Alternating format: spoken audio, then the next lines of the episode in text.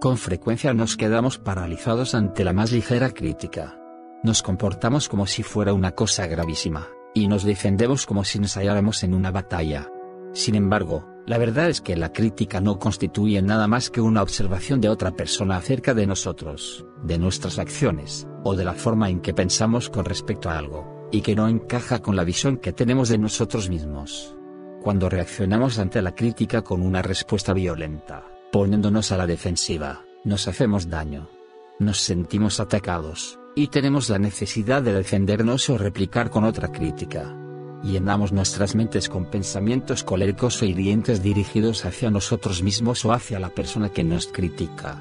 Todo esto requiere una enorme cantidad de energía mental, hay muchas ocasiones en las que el simple hecho de reconocer que las críticas son acertadas desarma la situación, satisface la necesidad que tiene la otra persona de expresar su punto de vista, te ofrece una oportunidad de aprender algo acerca de ti mismo, te ayuda a ver lo que puede haber de verdad en la postura de otro y, tal vez lo más importante, te proporciona una oportunidad para conservar la calma.